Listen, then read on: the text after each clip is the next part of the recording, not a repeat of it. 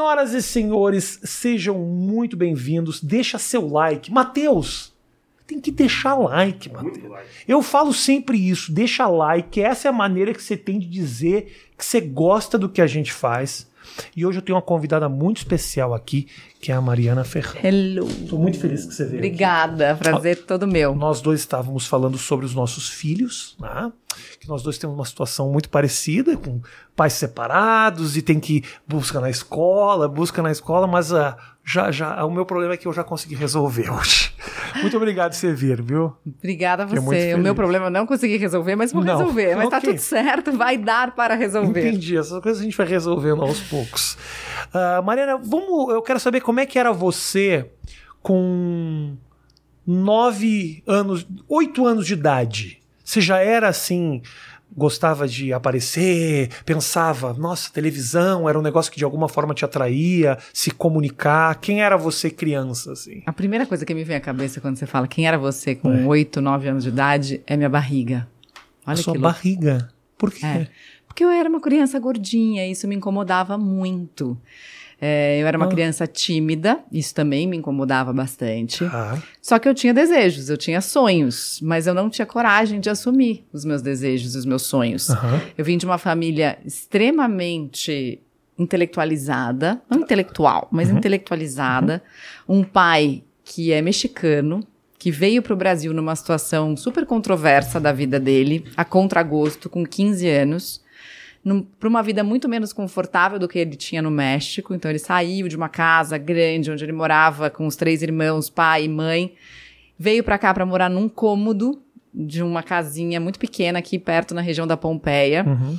E teve que estudar de bolsa no Colégio São Luís, porque não tinha dinheiro para pagar. Meu avô teve que sair meio fugido do México e saiu é, sem nada, então uhum. saiu sem emprego. Se estabeleceu aqui numa condição é, que era uma situação bem pior que ele tinha lá.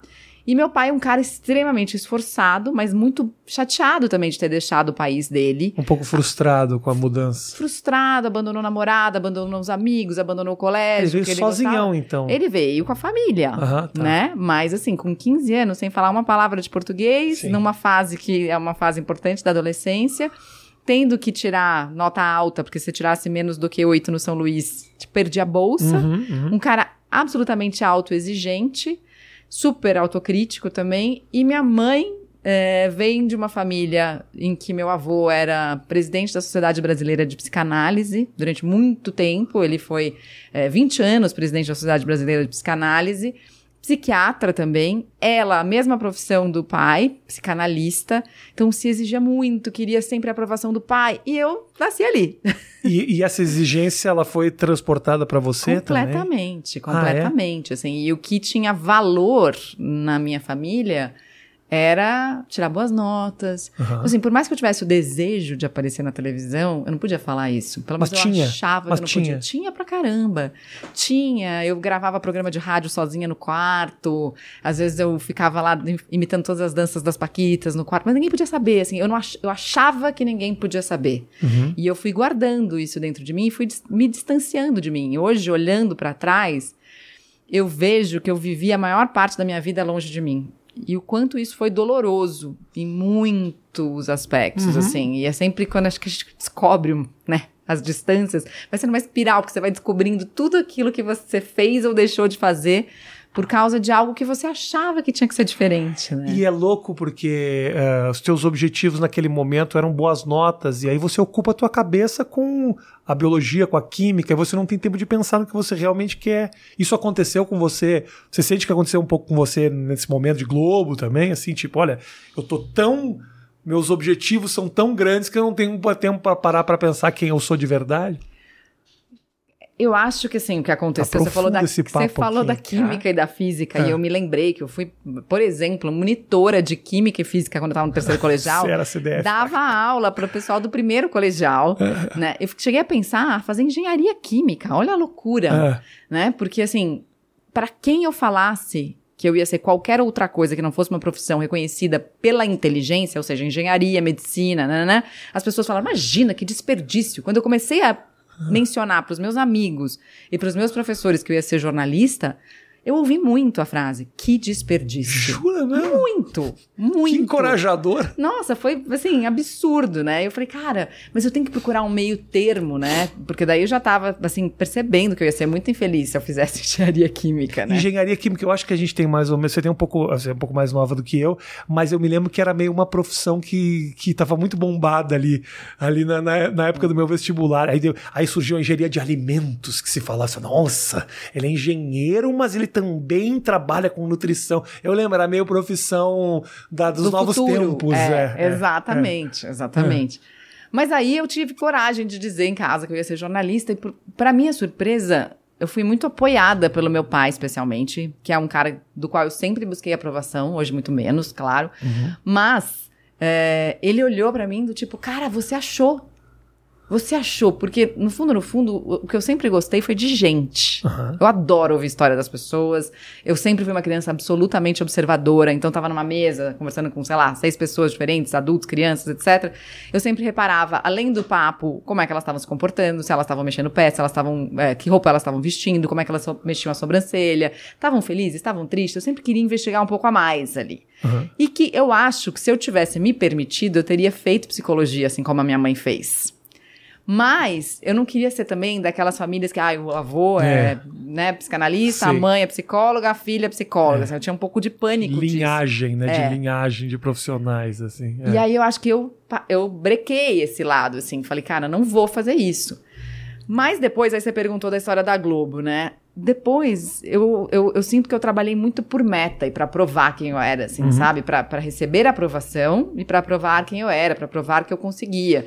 Então eu sempre soube que eu não ia ser uma pessoa que ia fazer mestrado, doutorado, pós-doc. Tá. Não, não, sou essa pessoa. Não gosto de ficar dentro de uma sala enfurnada. Não, não é isso que combina comigo. Eu gosto de contato com gente. Apesar de que tem, você pode fazer várias pós-doc, né, com pesquisas e ter um monte de contato. Mas não, não acho que eu nasci para isso. E meu pai sempre valorizando essas pessoas. Nossa, você viu fulana, porque fulana, né, tá fazendo pós-doc em Harvard, porque ciclana, tá não sei o que, não sei o que lá. Do tipo, no mínimo você vai ter que apresentar um programa na Globo, é, né? Se agiliza aí, querido. Se agiliza aí. É claro que isso nunca foi dito, mas ele foi internalizado, né? Sim. E a gente vai lidando com isso depois, muitos anos de terapia. Para piorar um pouco a situação, minha mãe morreu quando eu tinha 20 anos. Ah. E, obviamente, a morte da minha mãe foi um momento muito marcante da minha vida é, em que eu decidi que eu queria pagar minhas contas. Uhum. É, falei assim, ó, tá bom, então eu não vou mais morar com meu pai, porque meu pai logo depois começou a namorar, e eu não queria morar junto com a namorada dele. E então, mas eu não quero que meu pai pague nada para mim. Então, como é que eu vou fazer isso, né? Tinha um equilíbrio aí para ser criado, um novo equilíbrio. Então a gente mudou para um apartamento menor, fui morar com meu irmão, comecei a trabalhar, ainda estava na faculdade de jornalismo. E aí, um belo dia, é, eu estava de férias em Itu, num sítio que era do meu avô, né, aqui pertinho de São Paulo. E aí meu pai me manda uma, uma mensagem e fala assim, Mari, é, chegou uma correspondência aqui para você, é uma carta de inscrição para um estágio da Globo. Falei, ah, pai, beleza, a hora que eu chegar aí eu vejo, né, isso uhum. aí. Aí ele falou assim, não, não, Mari, a prova é amanhã. Falei, pai, a prova é amanhã, eu tô de férias. Então não dá mais para fazer, porque você tinha que fazer a inscrição. Ele, não, eu fiz a inscrição para você. Uia! Aí eu falei, caraca, e agora? Aí meu namorado na época falou, gata, é a Globo, né? É. Vai, não é. custa nada e tu, tá 50 minutos de São Paulo tal, não sei o que, depois a gente volta e almoça aqui. Né? Uhum. E eu falei, eu pensei, tá, tá bom. A prova foi na SPM. E quando eu cheguei lá, a fila dava volta no quarteirão. Assim. De candidatos para candidatos. Eu falei, o que, que eu tô fazendo aqui? E as pessoas estavam estudando na fila. E aí eu falei, cara, vocês estão estudando? Tinha uns colegas de faculdade. Né? Eu falei, cara, vocês estão estudando, mas tinha matéria, alguma coisa que ia cair, assim. Ah, não, eles passaram, né? Uma, uma bibliografia e tal, não sei o que lá. Falei, cara, bom, ferrou, tá bom, seja o que Deus quiser, já tô aqui mesmo, vou fazer a prova, né? E, e vendo, né, na fila um monte de gente daquelas pessoas que falavam, odeio a Globo, mas tava lá na fila, né? Tem muita gente que trabalha na Globo e fala isso, né? né? E aí, essa prova foi muito, foi muito engraçada, porque no dia anterior eu tinha jantado com meu avô lá em Itu. E meu avô tava contando histórias, adorava contar histórias. Então ele contou uma história de uma época que ele foi viajar para Guatemala, e que teve um vulcão que entrou em erupção, e que foi a pior erupção que teve na história da Guatemala. Aí eu lá, sentada para fazer a prova, que ano o vulcão blá blá blá ah, da Guatemala entrou não, em erupção. Não, eu falei, cara, a hora que eu vi isso, eu falei, não, não. tinha que ser. Divino, é, né? divino. Então eu falei, cara, então agora eu tenho uma chance, né? É. Porque se o universo está querendo que eu, que eu responda esta pergunta, porque qual a chance de cair uma pergunta de um vulcão da Guatemala? É, não, né? nenhuma. E eu ter tido a conversa na, na noite anterior, sabe? E meu avô tinha e me falado. E ter prestado atenção na história né? ainda, né? E aí, é... então eu me lembro que eu fui bem na prova por causa dessas, dessa e outras sincronicidades da prova. E tinha, uma, tinha, uma divis, tinha um divisor de águas ali que era a, a, redação, que tinha que ser corrigida pelo professor Pasquale. Se você não tirasse oito na redação, hum, você estava eliminado. Tá.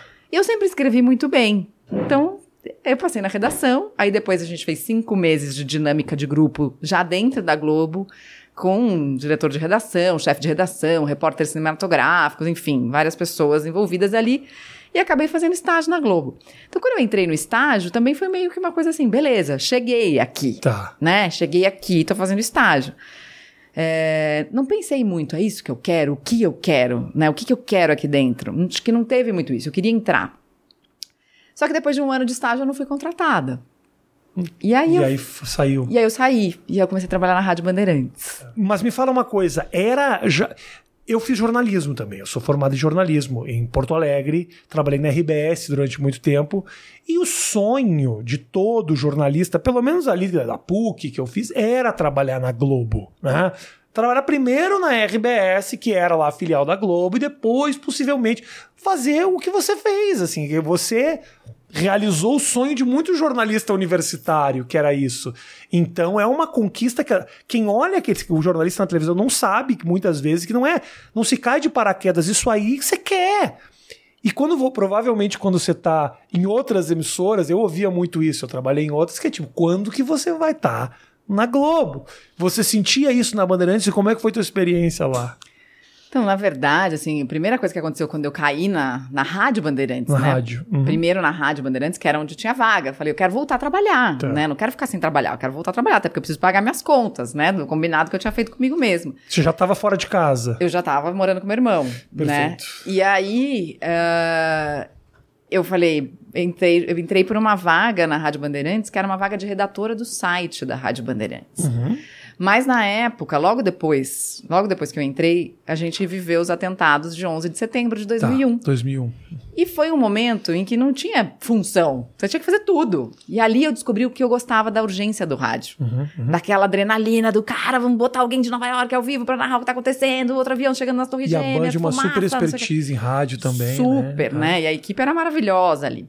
E aí eu falei, é isso que eu quero. Assim, gostei muito de trabalhar em rádio. E comecei a trabalhar como produtora da rádio. E foi muito legal a experiência. Até que um dia, o Marcelo Parada, que era diretor da Rádio Bandeirantes, falou assim: Cara, eu tô com um problema. A gente tem uma, um anunciante que a gente quer trazer para o grupo. E a gente tem um projeto, que era o Prêmio Escola Voluntária, que a Rádio Bandeirantes fazia.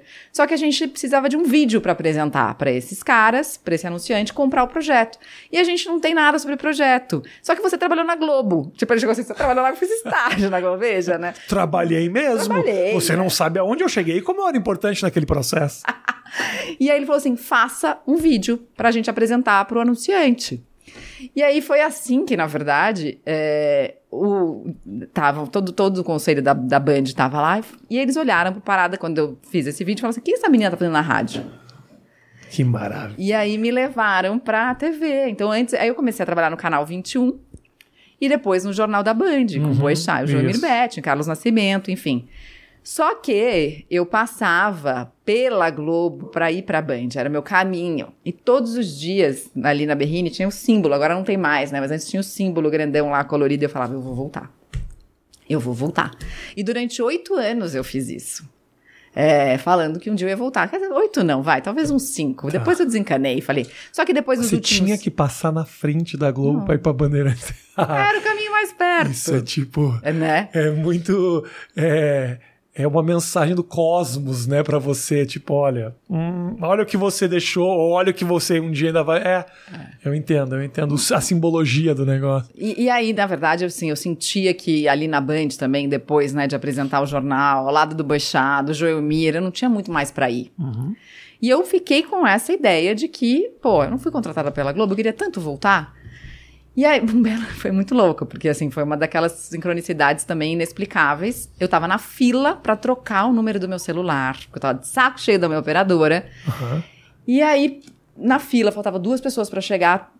Clica uma mensagem, eu falo, ai, nossa, era uma menina que trabalhava comigo no canal 21 na época. Eu falei, poxa, o que será que ela quer agora? Cara, não vai dar tempo de responder, né? Porque eu tô chegando aqui, vai trocar meu número e tal, não sei o que lá.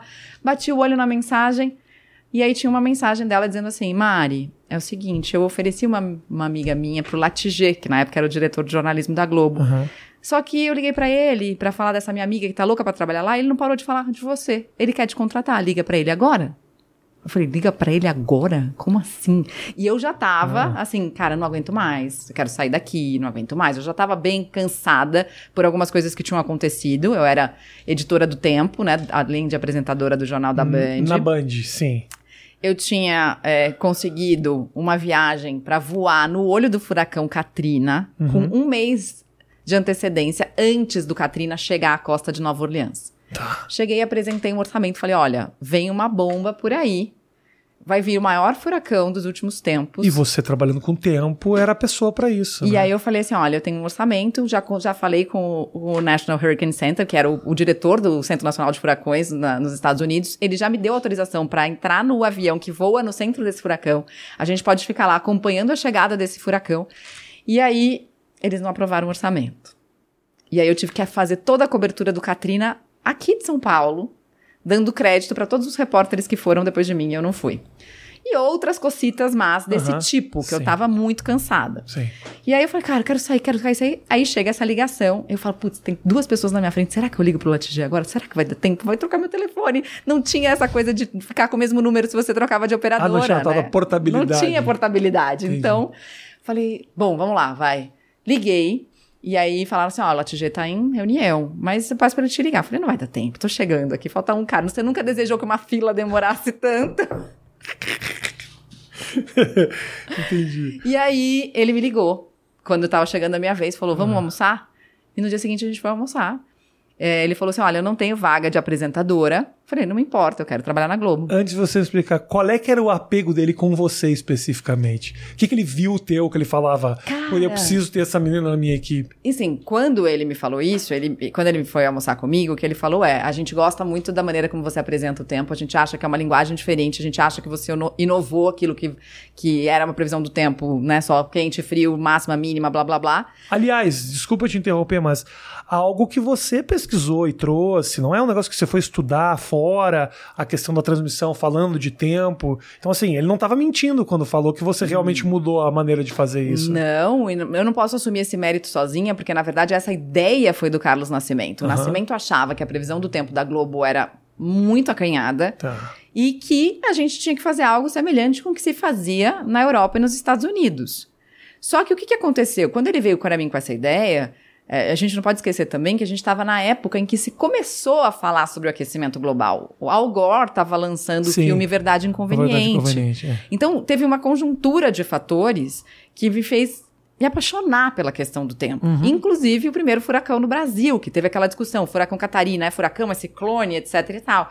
E que foi algo que aconteceu na minha primeira semana de Jornal da Band, como apresentadora do tempo, que foi muito doido. Porque o cara é, da empresa de meteorologia que prestava serviço na época pra gente, me ligou e falou assim: Mário, eu tenho um furo para você. E eu falei assim: um furo? Como assim, Massari? Era o nome dele. Ele, não, é um furacão que está se aproximando da costa do Brasil. Falei, Massari, mas no Brasil não tem furacão. Ele, não, mas é que dá uma olhada na imagem do satélite. Eu nunca manjava nada da imagem do satélite, ah. mas vi que tinha um troço ali com tinha aquele, uma, né? Uma coisa escura. Tinha uma coisa, na verdade era uma coisa branca, porque o que você enxerga são as nuvens, só que com um buraco no meio, né? Todo mundo já viu um filme que tem um furacão chegando, aqueles ah. catástrofes ah. nos Estados Unidos. E eu falei, caraca, Marçário, o que, que é isso? Ele, falei, o que, que eu vou falar? O, o, o Nascimento vai me perguntar o que, está acontecendo. Falou, fala que é um furaquinho que o mar vai ficar bom pro surf, blá, blá, blá. E lá fui eu, desavisada, com uma semana de previsão do tempo. Ah, e aí, Mariana, tá dizendo que tem um furacão na costa do Brasil? Mas é mais um furaquinho. Por sorte, ah. o Jornal Nacional, obviamente, não usou o termo furaquinho, porque eles não falavam assim naquela época, mas também deu uma amenizada na história. Mas no dia seguinte, eu pego a o jornal, capa, nove mortos em Santa Catarina. Era um sábado. O Nascimento me liga de manhã de furaquinho na cedo. Ah, meu Deus. Quando o Nascimento me ligou, ele falou assim: ó, se vira, a gente vai ter que explicar o que aconteceu na segunda-feira, a gente vai ter que fazer uma meia-culpa. Uhum. E eu fiquei desesperada no final de semana, e foi aí que eu comecei a entender que era possível construir relacionamento e fontes na meteorologia. E o que, que eu descobri naquele, naquele dia? Primeiro, que havia uma briga de egos dos meteorologistas brasileiros com os americanos. Você descobriu uma, uma... Por quê? algo que ninguém sabia. Porque, na verdade, ah. os americanos estavam avisando o Brasil de, ó, tá chegando um sistema que tá se fortalecendo, que tem cara de furacão. E os brasileiros ficaram. Quem é você para ficar dando palpite no que tá acontecendo aqui? Ok. Né? Tipo, quem é você? É o cara que tem experiência com o furacão, sim, né? Sim. Tá convivendo com o furacão desde sempre. E o mundo é mundo, né? Independente, tipo, aqui quem manda é a gente. Não existe isso, querido. Da na mesma... atmosfera, né? Não é nem no território, né? É. No, não, é nem, né? não é nem na terra, é, né? Jesus, é. E aí, além disso, é, uma outra coisa que eu vi pela primeira vez e que eu não tinha visto até aquela época é um mapa da divisão geográfica de onde estão os equipamentos que são capazes de medir as informações do tempo. Como é que a gente alimenta os supercomputadores para fazer a previsão do tempo?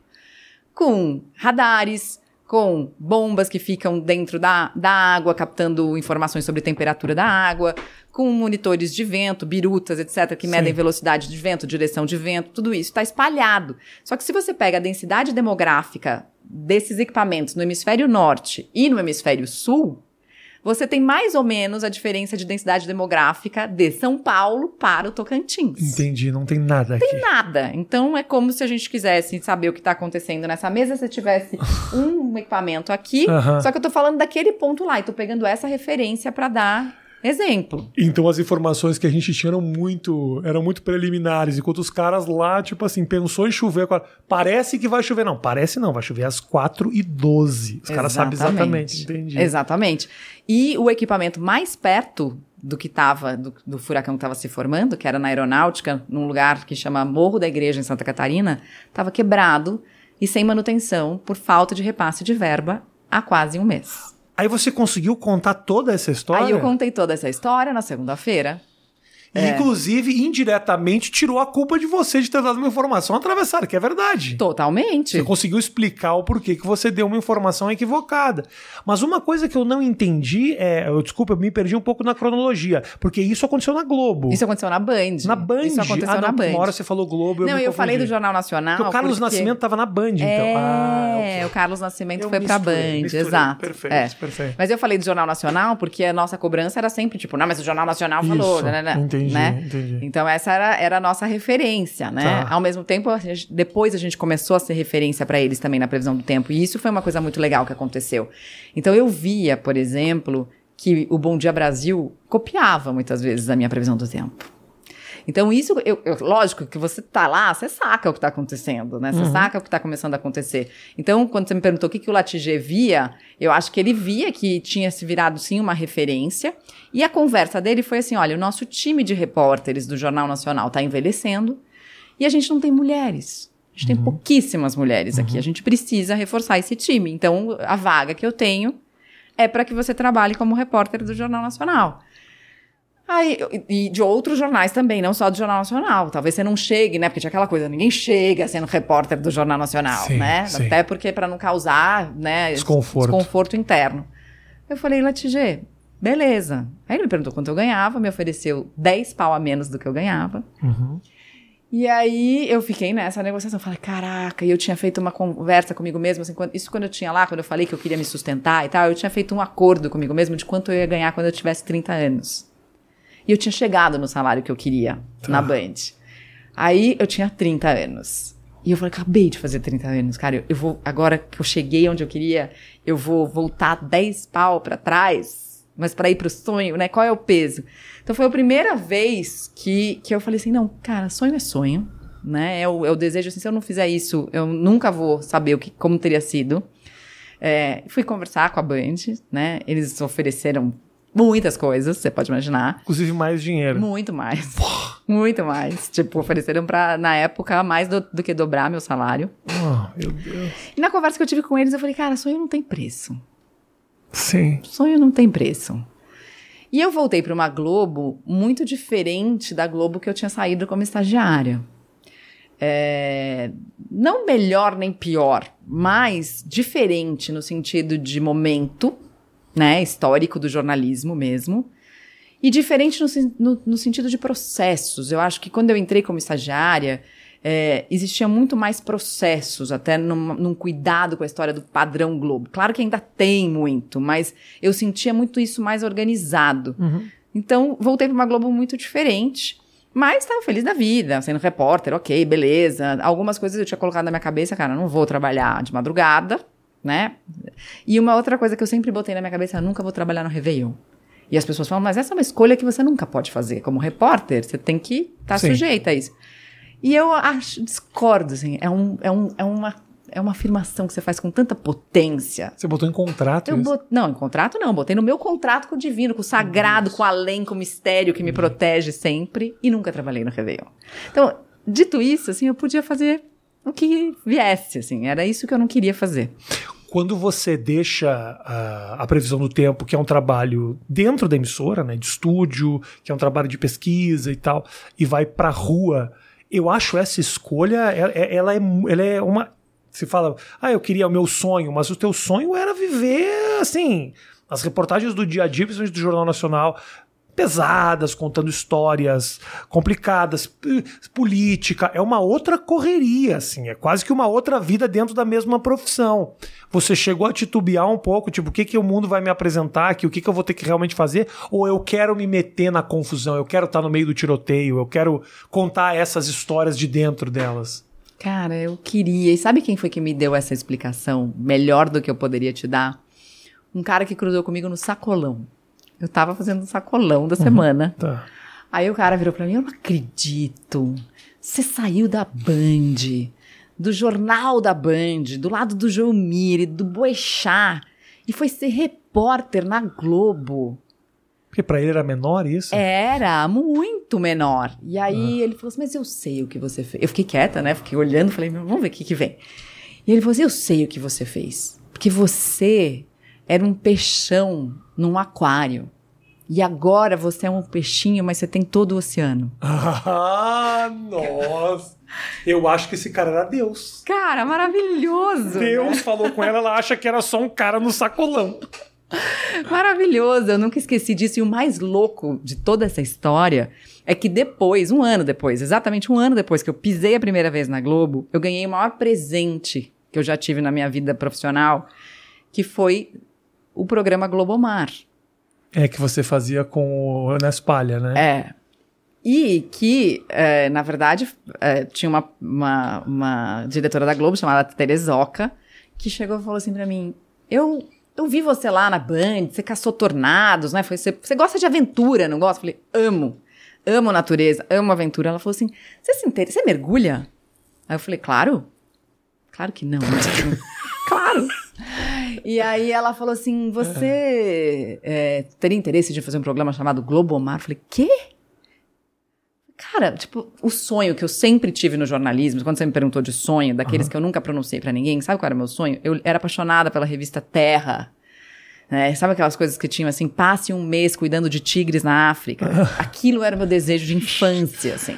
Então era aqueles viagem turismo, né? Que você vai para aqueles lugares ermos e que você tem que relatar aquilo. Pá, que tortura para mim isso aí, Matheus. Ela tá descrevendo o um inferno para mim. Jura? Nossa senhora!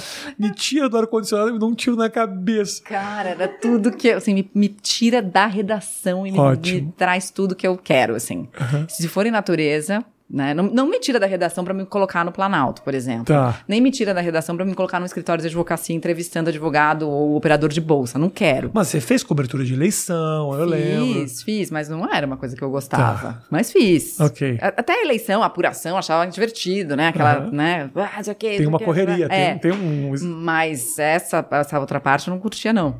Agora, quando veio o Globomar, eu falei, caramba, é isso mesmo? A gente só tem que entrar num barco e ficar narrando a nossa aventura aqui. E o cara adivinhou que eu tinha realmente virado um peixinho no oceano. Daí a gente fez, é, ficou um ano viajando pelo Globomar. Você curtiria muito fazer um programa que eu fiz na Bandeirantes chamado A Liga. Muito, Nossa, eu era fã da Liga, muito. Ia adorar, porque cada dia era uma história completamente diferente da outra. Você podia opinar, falar o que você pensar, viver as experiências, né? às vezes te colocavam em situações. Eu fiz lá, dormi o final de semana no lixão, eu lembro, eu lembro, eu adorava a Liga. Adorava. Eu gostava muito de ter feito. Sabe aquela coisa? tipo, a, a, a, Liga era um programa para mim que eu tratava como academia, sabe? Eu sei que eu tenho que fazer, eu sei que é importante, eu sei que tá me fazendo bem profissionalmente, mas quando eu vou. E meu, meu filho tinha um, dois anos na época. É, não, então, eu acho que isso muda ah, tudo. Eu não era mãe ainda, né? É. Isso é uma coisa bem importante. Isso é uma coisa bem importante. Mas é engraçada essa experiência, porque assim, para mim o Globomar virou tanto uma família que depois das outras apresentadoras que fizeram, né, eu lembro que eu encontrei uma delas no corredor, depois, tipo, fui assim, né, você faz o Globomar agora, porque eu já tava no bem-estar, né? Tá. E aí ela falou assim: "Não, não, não, mas olha, veja, eu faço o Globomar, mas o que eu faço mesmo é reportagem de não sei o que, de não sei o que, de não sei o que. Tá. Tipo, você via nitidamente que ela não tinha a mesma empolgação que eu tinha, Entendi. que é um pouco isso que você tá falando, é, né? Que eu, talvez gostou de ter feito, mas não de fazer. É, é né? encaixou, encaixou. É bom é. quando você porque o jornalista tem tanta coisa para fazer, né? É, né? Tem outras profissões que não tem uma, uma, uma, amplitude dessa, dessas, assim, né? Porque você pode ser jornalista de uma empresa para fazer house órgão de jornalzinho interno da, do, do Itaú, e ao mesmo tempo você pode estar tá no meio do furacão, no meio da guerra, tomando tiro, assim, né? Exatamente. Você já fez cobertura de guerra? Não, de guerra não. Mas incêndios explosivos, assim, né? Aquelas coisas que você fica no meio da tropa de choque, essas coisas já. Você já se sentiu em alguma em algum momento uh, uh, se sentiu risco pela tua saúde física? Sabe assim? quando eu senti, da, acho que a primeira vez, foi logo quando eu entrei na Globo também, porque eu entrei na Globo do ano de Isabela Nardoni uhum. e aquela outra menina que, que depois acabou morrendo, que era Nayara tinham duas meninas. A menina lembra? que foi sequestrada é. ficou, tomou um tiro do namorado dentro de casa. Exatamente. Eu lembro disso. E, é, e é essa que ficou lá com o namorado, né? Dentro de, do, do predinho lá. Quando eu cheguei o primeiro dia para fazer a cobertura, no, no, momento que eu cheguei, eu ia render o, o Wallace Lara acho que pro SPTV, pro Jornal Nacional, sei lá, não lembro. Eu sei que na hora que eu e aí, Wallace, ele pá, um tiro, ele me jogou no chão, assim, a gente não sabia de onde estava vindo, a gente não sabia se era um tiro, se eram mais tiros, enfim. Mas ali foi um momento tenso, e ali teve um momento que eu tinha que, tá, o que eu ia fazer ali era tentar descobrir um pouco de quem era aquele cara que estava ali sequestrando. Então eu comecei a entrar nos prédios, né? E aí veio uma galera com um fuzil na mão e falou assim, acho melhor você não entrar.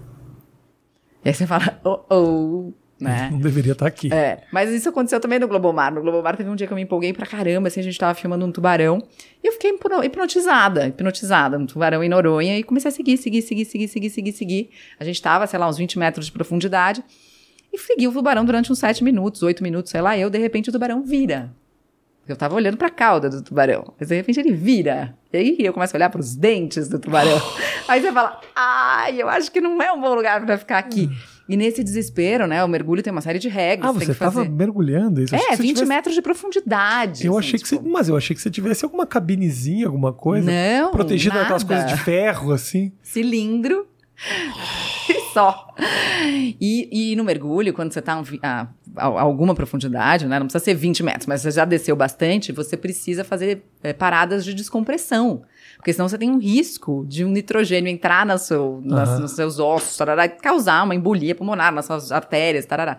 Então você tem que tomar cuidado. E eu fiquei tão desconcertada com aquilo que eu subi. É uma bomba. Pra... A pressão é, muda, né? É, muito numa subida dessa. Muda muito. Não aconteceu nada, né? Como Ouvido, você pode ver, estou né? aqui, Tem... mas. Nossa senhora. mas assim, então. Isso foi pro ar? Não, esta parte não foi pro ar, porque nesta parte eu me empolguei tanto que eu saí até de perto do cinegrafista, estava só eu lá com Esse o tubarão. É o problema, né? É. Pá, o problema é isso, né? O grande, a grande questão é nesses momentos de risco você entender que você ainda é um profissional. Você tem que lutar pela tua vida. Eu fiz uma vez na liga, a gente fez uma reportagem na Tríplice Fronteira, uhum. que é um uhum. lugar que quando você passa por cima, tá tudo bem, mas o, o entorno daquilo ali, como vem a mercadoria pelo meio do rio e não sei o quê. E aí a gente foi. Uh, a polícia descobriu que estava chegando um barquinho com mercadoria. E a gente foi. Quando a gente foi, e, e, chegou perto, começou uma troca de tiro, assim. Pá, pá, pá, eu via tiro no meio das árvores. Cara, e nessa hora, né? Você fica pensando, e aí, o que eu faço? Eu corro, vou me embora, cago pro cinegrafista? Ou eu fico tentando contar? E eu me desesperei. Imagina, filma aí. E fui embora. E aí, mas só que filmou, ele acabou me acompanhando durante esse momento todo. E foi uma das cenas mais ridículas do mundo, porque eu corri com a calça, com a minha bunda aparecendo. Então você Mas por tem... quê? Porque caiu, eu não uso cinto. e aí, na correria, eu fiquei com metade da bunda de fora. Então você tem a imagem de uma troca de tiro e um cofre de um mecânico, assim, um negócio mais ridículo. Mas foi pro ar, botaram um blur, parecia que eu tinha tomado um tiro, sabe? Um negócio ridículo. Mas eu não tenho esse equilíbrio de na hora segurar ali e tal. É difícil pra caramba. É difícil, né? Nossa, você entender que você precisa contar essa história é, ali, Sabe né? um momento difícil que agora você me lembrou? Não tem nada a ver, não era, não era um risco, Nossa. mas. É, Mocidade Alegre ganhou o carnaval. Hum. E aí eu tava na quadra e tinha que entrar ao vivo no Jornal Nacional. E abrir o Jornal Nacional. Né? E aquela quadra lotada, maravilhoso, a imagem que você tá lá, todo mundo empolgado, não sei o quê, tá, tá, tá, tá, tá. Então o William Bonner já dando boa noite e eu me preparando ali no link. De repente, tantas pessoas, tantas pessoas, que as pessoas começam a esvaziar a quadra, porque tinha risco de, de cair a quadra. Como É, assim? Porque Ah. era um lugar que não suportava tanta gente. Então tinha uns lugares, tinha, tinha, era um galpão com vários mezaninos. Uhum. Ah, você tava na escola. E eu tava na escola. Entendi. Então eles mandaram esvaziar a quadra por um risco de desabamento. Da... Ai, ai, ai. Então você começa a ver que aquela galera tá saindo, a imagem que você tinha preparado, o que você preparava pra falar, Foi pro saco. foi pro saco. E além de tudo, neste momento, meu sutiã estourou. Uh, beleza. fez pum! E aí foi muito engraçado, porque tava na vinheta do Jornal Nacional. A Ah, você era- ia entrar ao vivo ainda. Entrar ao vivo, entrar ao vivo. Ai, e aí o Edson, que era o cinegrafista, figura, tipo, parceiraço, assim, ele... O que foi, Mari? Falei, estoura meu sutiã ali. Deu nó. E eu, boa noite, Bonner, tudo bem? A quadra acabou de ser esvaziada por um risco. E, tipo, foi. Mas é muito engraçado, Que né? ótimo. Essas histórias são muito boas, assim. Depois, né? Até depois, né? Na hora é meio desesperador. Tá tudo bem com o meu cachorro? Ele tá, resolveu morrer agora durante a entrevista. Engasgou. Acho que essa situação. Quase, quase. Se emocionou. Não vai demorar muito. A Dercizinha, daqui a pouco ela empacota. Quanto tempo ele, ela Ca- tem? 14, 16. Gente, é muito fofo. 14. Pra, pra, pra cachorro é 250 anos. Ela veio aqui no meu pet e ia ficar Ela bem vem, feliz. ela vem vindo. Porque quando a gente atrai animal, é sinal que a coisa tá boa. É né? verdade, é Né? uma vibe boa. É. Abre aí pra ela, o, Matheus. Mari, A gente só falou da minha vida antiga. não, não, tudo bem sim, desculpa. Mas é porque, obviamente, eh, tem coisas muito legais, obviamente, que você viveu.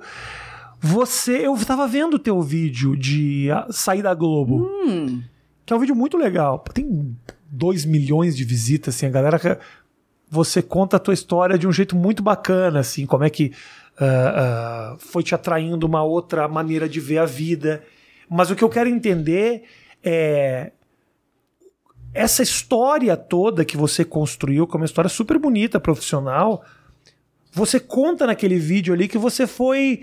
Você sentiu que você foi, é, é, é, na verdade, se apegando. Não que você foi não gostando daquilo, mas você foi abrindo a cabeça para outro lado. Tô certo ou tô errado? totalmente certo. Não me parece que você teve, pegou desgosto pelo que você fazia, bode, falou, não gosto mais de fazer isso. Simplesmente a sua cabeça começou a se ocupar por outra coisa. Foi isso mesmo? Totalmente, totalmente. Não, e, e é, é louco, né, quando você se despede de algo é, nesse momento em que não tá insuportável ainda, né? É assim, mais difícil de optar, né? É, porque não era assim, tipo, nossa, o que você tá fazendo, não aguento mais, é um sacrifício, é um não sei o quê. Não, claro que tinham coisas ali que eu não concordava, né?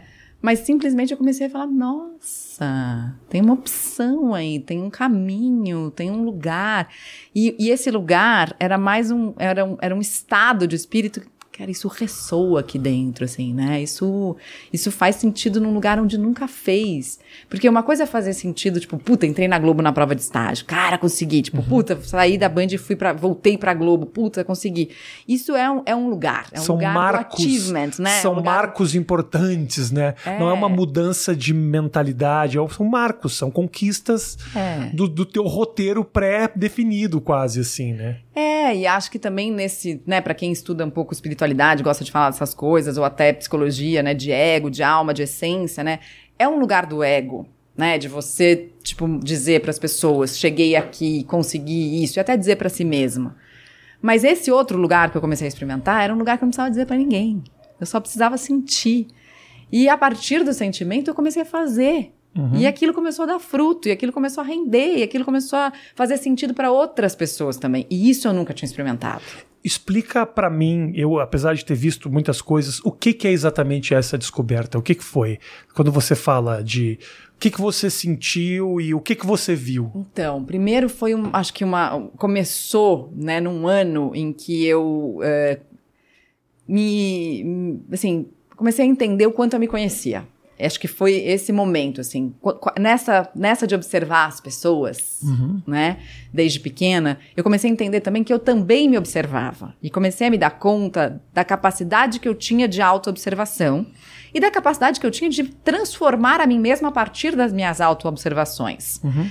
E entender também que eu tinha ferramentas que outras pessoas não tinham. Por exemplo, a meditação.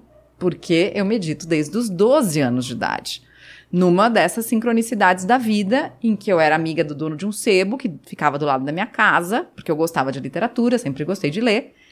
Então eu ia lá conversar com ele sobre Machado de Assis, Cecília Meirelles, Clarice Lispector, Manuel de Barros. Só que um belo dia esse cara vira para mim e me dá um livro e fala: Ó, oh, esse livro é para você, um presente, e esse livro é a sua cara. E era um livro chamado Visualização Criativa, que era um livro de meditação. Eu tinha 12 anos, não tinha a menor ideia do que era visualização criativa, só que, como uma criança muito curiosa, eu comecei a ler e a fazer os exercícios. E comecei a meditar por acaso. Uhum. E comecei a achar o máximo aquilo. Só que a visualização criativa era uma técnica, e até hoje é, de conseguir meta. Então, assim, o que, que você quer? Põe ali numa bolha cor-de-rosa, manda para o universo, o universo vai fazer o resto para você. Então, esse foi meu treino como meditadora. Um treino de concentração, de foco e de conquista. Para chegar num objetivo específico. Mas, a partir das minhas duas gestações, eu comecei a descobrir que a meditação era um momento não para conseguir chegar em lugar nenhum, mas para conseguir chegar em mim. Uhum. Para voltar para dentro, para entender o que estava acontecendo dentro de mim, para entender, inclusive, quem era esse ser que estava se formando dentro de mim, como ele estava me transformando também. E eu comecei a usar a meditação de uma maneira diferente. Só que também, aí vem as, as, outras coisas que acontecem que você não sabe muito bem por quê. Meu pai, de novo na história, fala: Mário, tem uma aluna minha, né? Ele dá aula na, pós, na, na pós-graduação da GV. Tem uma aluna minha que eu acho que você ia adorar conhecer. Ela se chama Elisa Cosassa. É, ela pesquisa meditação, tá fazendo um app junto com uma empresa super bacana, tal, não sei o quê. Trabalha no Einstein e ela é do Instituto do Cérebro, né? Lá do Hospital Albert Einstein. Fui conversar com a Elisa. E quando eu conversei com a Elisa, foi uma assim, abriu minha mente. Por quê? Porque a Elisa é uma grande pesquisadora de meditação e eu não tinha me dado conta que a ferramenta que eu tinha servia para tanta coisa. E que já era comprovada pela ciência, uhum. né? Aí eu comecei, aí a, a, licença maternidade inteira do meu filho mais novo, eu fiquei vendo todos os vídeos de YouTube de John Kabat-Zinn, de David, de Richard Davidson, de todas as pessoas, de Pak Chopra, enfim, todas as pessoas é, cientistas que estudam meditação e que comprovam que os efeitos da meditação funcionam, Daniel Goleman, enfim, N. E falei, caraca, meu, a gente tem essa ferramenta aqui, essa ferramenta não custa nada. E eu preciso aproveitar a força da Globo para poder falar sobre isso, para poder dizer para as pessoas que isso está disponível. Então eu voltei, a primeira coisa que eu fiz foi uma série especial sobre meditação. E aí aquilo começou a abrir outras portas. Porque daí eu falei assim, cara, olha, eu posso falar do que eu gosto no bem-estar. Olha que legal, faz sentido para as pessoas também eu trazer a minha experiência para o bem-estar, aquilo que para mim faz sentido. Pô, que bacana. Aí começou a se formar um negócio de. Aí Aí eu falei, cara, eu posso me posicionar um pouco mais aqui trazer o que eu gosto. Aí comecei nessa história, né, das metas, muito engraçada, né? Tipo, pô, eu quero aprender a surfar, porque eu acho que o surf ia ser uma coisa legal na minha vida. Aí essa coisa que você imagina, né, e tem muito a ver com a visualização criativa, na semana seguinte eu entro na reunião de pauta, pô, a gente tá precisando de um reality novo. Eu tenho, quero aprender a surfar antes dos 40. Todo mundo olhou e Isso Sério? eu vi, eu achei maravilhoso, porque posso te falar, sempre foi meu sonho. É? E você não surfa? Nunca fui. Cara, então a gente tem que ir. Porque você vai pegar onda no primeiro dia. Eu não dia. falei isso já, Matheus? que eu queria aprender a surfar. Porra, falei quantas vezes? Na minha vida eu sempre falei, eu olhei você falando, depois dos 40, eu falei, que do caralho. Acho que eu preciso. Sabe o que eu preciso fazer? É botar uma câmera me filmando. Aí eu acho que eu me agilizo. Não é? Pô, então, imagina você aprender a surfar. Com o seu trabalho pagando. Bah, maravilhoso. Né? Segunda-feira você na praia, praia vazia, só você. Maravilhoso. Claro, não deixava de fazer o bem-estar para isso. Eu passava do horário, mas ok, né? Maravilha, você tá uhum. lá. Então eu comecei a, a, me validar mais, eu acho, assim, tipo, porra, o que eu tô fazendo pode servir de inspiração, o que eu faço serve de inspiração. Uhum. E aquilo começou a me validar. E aí eu falei assim, ah, quem sabe? Aí comecei a dar umas palestras sobre meditação. E aí eu via que as pessoas organizados ficavam... escrevia? Ou você escrevia. No começo fala... escrevia. Ah, no começo escrevia. E umas amigas minhas começavam a me chamar pô vem falar aqui no meu evento né? Comecei a entrar numa coisa de empreendedorismo materno junto com umas amigas. Uhum. elas tudo bem aqui? Aí eu via que elas ficavam emocionadas que aquilo mexia as pessoas choravam no meio quando eu começava te emocionava também? Me emocionava muito eu falei, pô, tem alguma coisa aí, tem um caldo aí. E aí eu falei, pô, vou, vou, Na época, o Miguel, meu filho mais velho, tava alucinado por unboxing de brinquedos no YouTube. Uhum.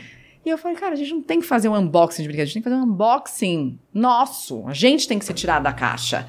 Porque assim, a gente vai grudando todos os rótulos, né? Tipo, ah, tem que ser apresentadora, tem que trabalhar na televisão, você é loira, você é isso, uhum. você é CDF, uhum, né? Uhum. Eu não quero mais nenhum desses rótulos. Eu quero me, entrar nessa caixa, ver o que, que tem lá dentro e depois poder voar para onde quiser.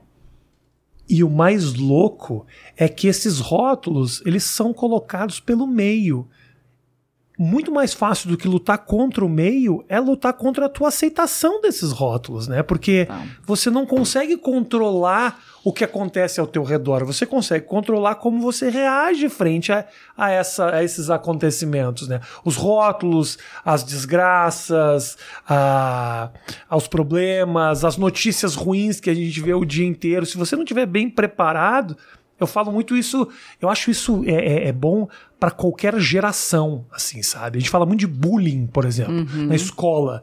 Eu acho que, obviamente, a gente tem que lutar contra o bullying, as crianças têm que se respeitarem, mas ninguém fala sobre vamos fortalecer o ego das crianças para que elas não deem valor para isso. Porque o que faz essa criança se machucar obviamente é motivado pelo que o meio faz, mas o que faz ela tomar essa decisão é ela mesma. Sem dúvida. Então ela precisa se fortalecer. Se gruda ou não, né? Uhum. Porque pode bater um negócio claro, e grudar. E como gruda. pode bater e grudar. E daí, claro, depois você vai dar um trabalhinho, né? Pra Óbvio, tirar. Óbvio, claro. Não, claro. Mas é. você tem como uh, fazer é um trabalho preventivo para os problemas da vida, né? Primeira coisa é consciência disso, né? Que as coisas grudam. Eu acho que essa é uma grande consciência, que os rótulos grudam, que o que as pessoas falam pode nos afetar e como nos afetar. Quem são as pessoas que de fato a gente vai deixar afetar a gente? Uhum. Assim, basicamente, né, o que mais gruda é de quem a gente mais ama. E você conseguiu se desgrudar ao ponto de não deixar nem essas pessoas te afetarem? Cara, hoje muito menos, porque por exemplo, hoje meu pai vem, hoje meu pai, aquelas brincadeiras, né, que sempre tinha em casa. Eu também fiz PUC. Uhum. Aí meu irmão fez USP. Então eles falam assim: "As mulheres de casa têm que fazer PUC, né? Particular. Óbvio, né? Porque uhum. os homens são USP, que são muito melhores. Então, esse tipo de brincadeira, que naquela época né, não, não, tinha o machismo como é considerado agora, mas que me ofendia, porra, né? Tipo, qual é o demérito de fazer PUC? Hello, eu sou muito mais bem sucedida que você, inclusive, entendeu? né? Veja por esse lado, uhum. né? Então, agora, quando meu pai faz esse tipo de brincadeira, eu às vezes devolvo na mesma moeda. Entendeu? Então, acho que daí você se protege mais, uhum, né? Uhum. Ou você fala assim, cara, tá bom, fiz PUC, olha onde eu cheguei. E aí, né? Qual é a vantagem ou a desvantagem? Então, e mesmo assim, tipo, ah, fulana fez doutorado, fez mestrado. Cara, mas isso não sou eu, eu não vou fazer doutorado mestrado. Então, você, quando você, acho que você tem quando você tem coerência de, daquilo que você sente, pensa e faz, você fica muito mais tranquila. Só que uhum. você precisa se conhecer para isso. Uhum. E a gente também não treina na escola se conhecer, né? A gente vai conhecer a física, a matemática, Exato. a química, o português, etc. Mas tudo fora, né? Tudo, é tudo fora. fora né? Nada é dentro. É, às vezes a gente não fala nem da nossa relação com a física, com a química, com a matemática, né? É como se na nossa vida não tivesse física, química, matemática e Sim, português. E tem, é, né? O é, tempo todo. É. E aí, mas aí eu, como, por exemplo, uh, você tem um filho e uma filha, é isso? Tenho dois meninos. Dois meninos. Eles não são você. E aí, como é que você encontra esse equilíbrio a ponto de falar, ok, eu entendo que essa criança está sofrendo por um motivo. Hum. Eu acho, eu cheguei a um estágio de evolução de saber, ele não precisa sofrer. Eu sei que ele não precisa sofrer, mas eu tô vendo o sofrimento dele. Como é que você faz para ajudar? Essa é uma dúvida que eu tenho, por exemplo. Como é que você faz para ajudar sem que isso venha a te fragilizar? Porque é, uma, é um amor tão grande que não tem como não te afetar. Mas ao mesmo tempo você fala, puta, mas eu vou deixar isso me derrubar? A primeira coisa que eu te diria é assim, né? Pense em tudo que você já sofreu na vida. Você aprendeu, né? Sim. Com tudo que você sofreu. Uhum, uhum. Se seu filho não sofrer, o que, que vai acontecer com ele? É, não vai estar preparado para a vida, né? Então, assim, a gente não pode lutar contra algo que é inerente à vida. Sofrimento é inerente à vida. Chegou aqui, meu bem, vai sofrer, uhum, né? Uhum. Não tem muito jeito. E aí eu acho que a gente tem que entender o que que a gente fica, com o que que a gente fica do sofrimento. Porque eu acho que a superação do sofrimento vem quando ele traz pra gente o aprendizado. Aí ele pode ser esquecido. Enquanto a gente não aprendeu com aquele sofrimento, ele vai continuar doendo. Uhum. Porque é isso que a gente veio fazer aqui, a gente veio aprender. É, e aí, então, primeiro ponto. Por mais que eu faça como pai ou como mãe, eu não vou impedir meu filho ou minha filha de sofrer. Uhum. Isso eu acho que é um. Não, não tem como brigar com essa, com essa é, verdade. Depois é o seguinte: como é que a gente pode fortalecer as crianças para que elas tenham auto-amor? Para que elas de fato se amem? Mais até do que você as ama. Uhum. Que eu acho que isso é muito Yeah. fundamental. Ensinar elas a Né? se amarem, né? Primeiro você tem que enxergar ela como isso que você falou, diferente de você. Né? Por mais que a gente às vezes se sinta grudado, é eu sou eu, meu filho é meu filho, meu outro filho é meu outro filho.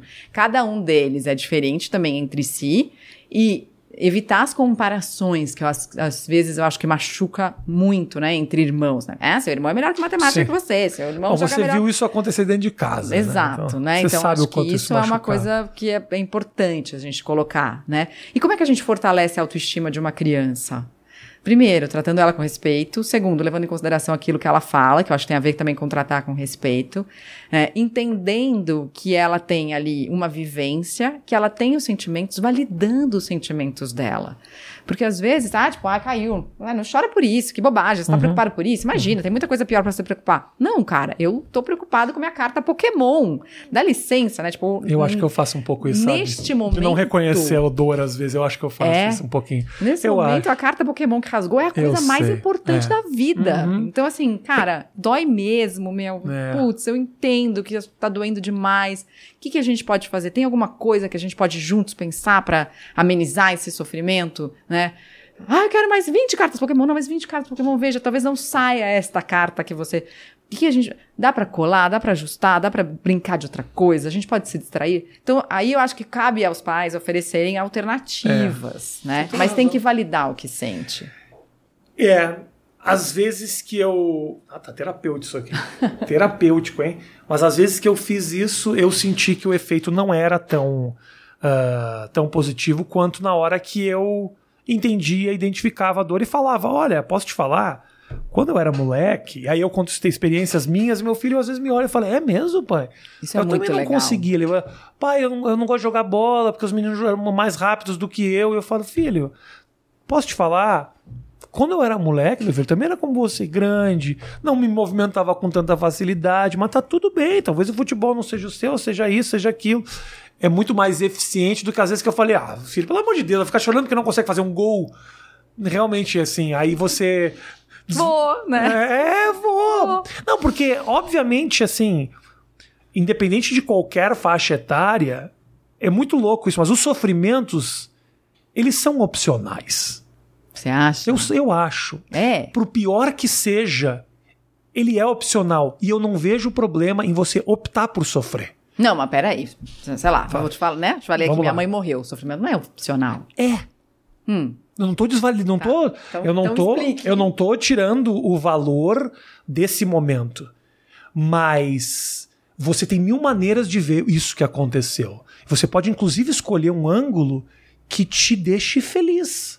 De você saber que o papel foi cumprido, de saber que ela te criou, de saber que ela gostaria de estar feliz, de, de ver você feliz e não estar sofrendo. Você escolhe, você inevitavelmente faz escolhas. Eu acho importante o sofrimento. Eu não estou dizendo que Eu- não eu tem que concordo sofrer. com você, mas eu acho que isso tudo que você falou convive com o sofrimento. Por exemplo, é, eu, Eu, falando, que eu lido eu tô falando com uma pessoa que estuda sobre isso. Quem sou eu aqui? Não, é que eu acho que as pessoas, é, no nosso mundo polarizado Hum. de hoje, eu acho que a gente, a gente tende a optar, tipo, tristeza ou alegria. Uhum. É, raiva ou amor, ódio ou amor, enfim. E no fundo, no fundo, o que a gente precisa entender é que as coisas coexistem. Então, assim, não significa que minha mãe morreu, eu vou ter só sofrimento. Claro que eu posso reconhecer tudo que ela me deixou de bom uhum. e, e, o quanto ela gostaria que eu fosse feliz e a partir disso também me alimentar nessa esperança de ser feliz, de voltar a ser feliz. Mas eu acho que no, o, o, sofrimento ele existe. Ele existe, né? claro ele que existe. existe. Eu concordo. Né? Você pode cultivá-lo e ficar nele para todo sempre e vai se formar, vai, vai se formar aí uma vítima da vida, como uhum, a gente uhum, tem uhum. várias. Uhum né? Espalhadas por aí, bem distribuídas demograficamente, inclusive. Mas uh, não, não é só porque eu optei por, tipo, ai, nossa, mas foi tão bom. Por exemplo, uma coisa que eu pensei quando minha mãe fala, morreu fala, foi. Cara, ainda bem que o tempo que eu tive com ela eu aproveitei da melhor maneira possível. E eu não quero que você ache aqui que eu tô dizendo que você sofreu, porque você. entendeu? Não, porque não, não precisava ter sofrido. Não é isso. Não, não é isso. Eu tô entendendo. Eu acho que a, a, a o acontecimento está aí, é um acontecimento triste e eu acho que é importante para o processo de cura, não só de um falecimento, que você sofra o final de uma relação, o final de um trabalho. É importante o sofrimento para que você consiga olhar e saber: olha, eu estou fazendo um pequeno luto, é importante tudo isso. Mas também sair dele em algum momento. Não, isso tem Você levanta e fala: olha, uh, sofri Vamos seguir, vamos ser felizes, vamos ver o lado bom das coisas. Eu só acho que ele não é um arremate, assim, pontual, sabe? É, o luto, tá. eu, eu enxergo ele como uma arrebentação do surf, sabe? Uhum, assim, uhum. você passou a arrebentação, aí você começou, putz, viu o horizonte de novo, cara, tô esperando uma boa ali. Só que de repente vai entrar uma que vai te derrubar uhum. e vai te afundar outra vez. Aí você vai tomar um caldo. Aí você tem que, tipo, sai de novo daquilo e volta. Aí você passa de novo a arrebentação. Então eu não acho que você consiga, tipo, ficar em mar calmo durante muito tempo com algumas situações, Entendi. sabe? Eu acho que ele vai e volta e esse é o jogo. Agora, é óbvio que no meio da arrebentação você tá tomando caldo e fala, cara, demais esse caldo, tudo que é adrenalina. É. Você pode até estar tá numa de, de aprender com o caldo mesmo no sofrimento. Quando a gente entra na jornada do autoconhecimento, que eu acho que também tem muito a ver com essa metáfora que eu falei, você toma uns caldos, você toma uns caldos e fala, caraca, eu tô aqui de novo, nesse uhum. lugar, nessa mesma coisa que eu fazia quando eu tinha 15 anos de idade.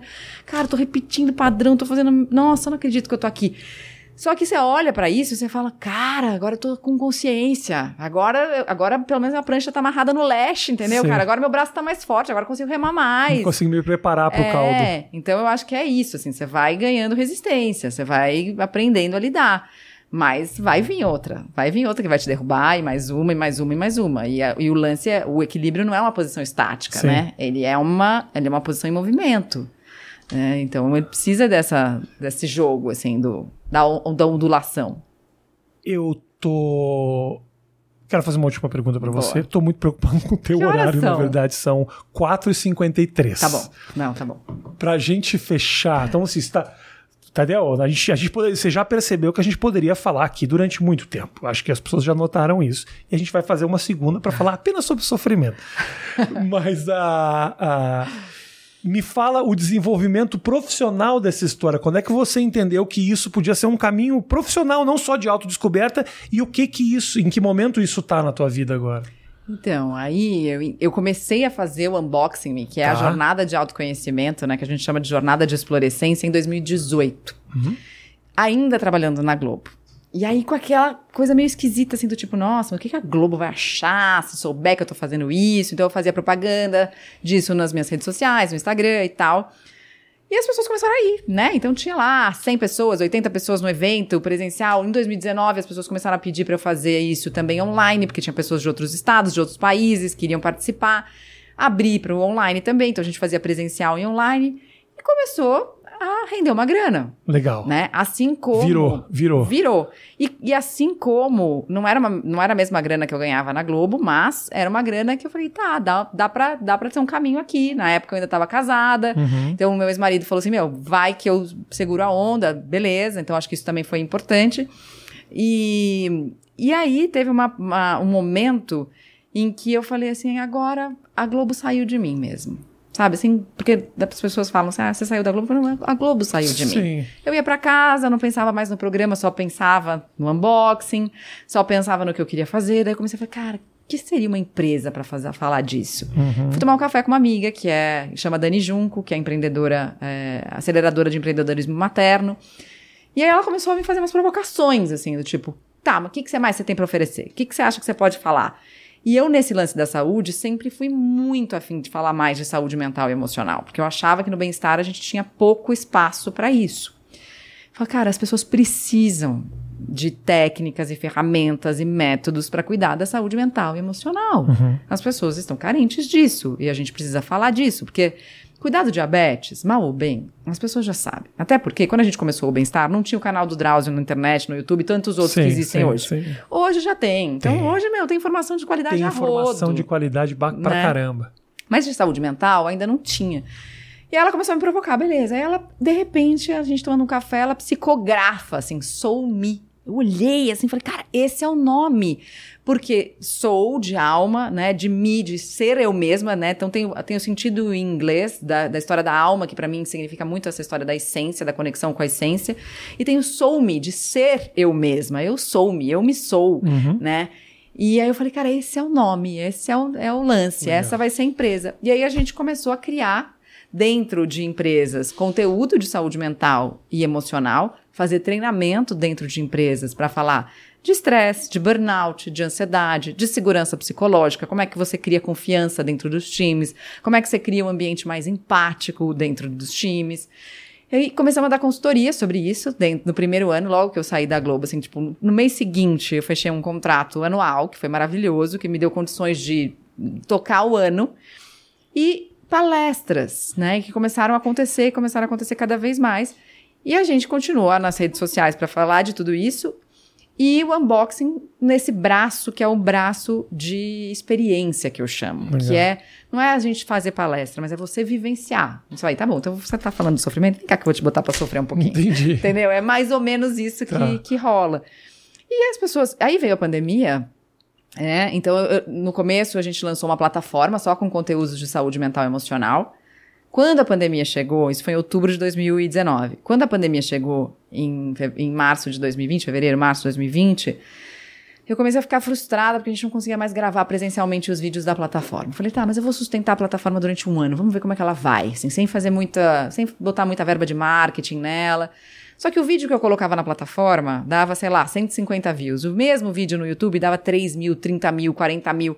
Falei, cara, não faz sentido é. eu manter isso, sendo que a gente tem o YouTube para o YouTube distribuir. é bom porque já vai associar junto a outros conteúdos do mesmo tema. Exatamente. Vai jogar para as pessoas que procuram. O algoritmo é muito mais bem desenvolvido, é, sem dúvida. Não dá para competir com isso, né? Então, assim, vamos aproveitar o YouTube. E aí a gente está colocando todos os conteúdos que a gente tinha na Soulme também de graça para as pessoas assistirem no YouTube. Boa. Com as meditações, que tem outro aplicativo no Insight Timer, que também tem as meditações gratuitamente lá. Então tá, tá rolando. E aí, assim, é... é engraçado, né? Que as pessoas falam assim, eu queria tanto ter sua coragem. Mas o que eu mais senti nesse processo foi medo. E acho que as pessoas precisam entender que a coragem e o medo caminham juntos, assim. Só é possível ter coragem no momento em que você sente medo. Senão você nem reconhece que você está tendo corajoso né? se você não vê risco, né? Exato. Então, assim, agora eu sigo com um pouco menos de medo, mas continuo tendo medo Perfeito. e sigo corajosa para dar o próximo passo. Mari, então eu vou pedir pra galera seguir o canal do YouTube, é isso? Pede pra seguir o canal tá. do YouTube Mariana Ferrão e o Instagram, arroba Mariana Ferrão.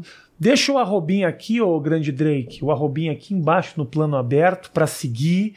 E Bom. você vai na descrição do vídeo, segue o, o, o, canal, beleza? Que tem sempre conteúdo. É, é semanal que tá postando? A gente posta duas vezes por semana. Duas vezes por semana. É um conteúdo muito legal, tava vendo aqui antes. Aprendi um pouco. Não muito sobre sofrimento, porque essa eu, eu acho que eu sei essas coisas, né, Matheus? Eu não sei nada. É o próximo, é o próximo. Te botar no unboxing. Obrigado, viu? Obrigada, adorei. Beijo grande. Obrigadão. Obrigado, gente, pelo carinho, pela presença, pela audiência. Se não deixou like, ainda dá tempo. Tem três segundos para deixar o like antes da vinheta de acabar o programa. Deixa o like. Forte gente. abraço.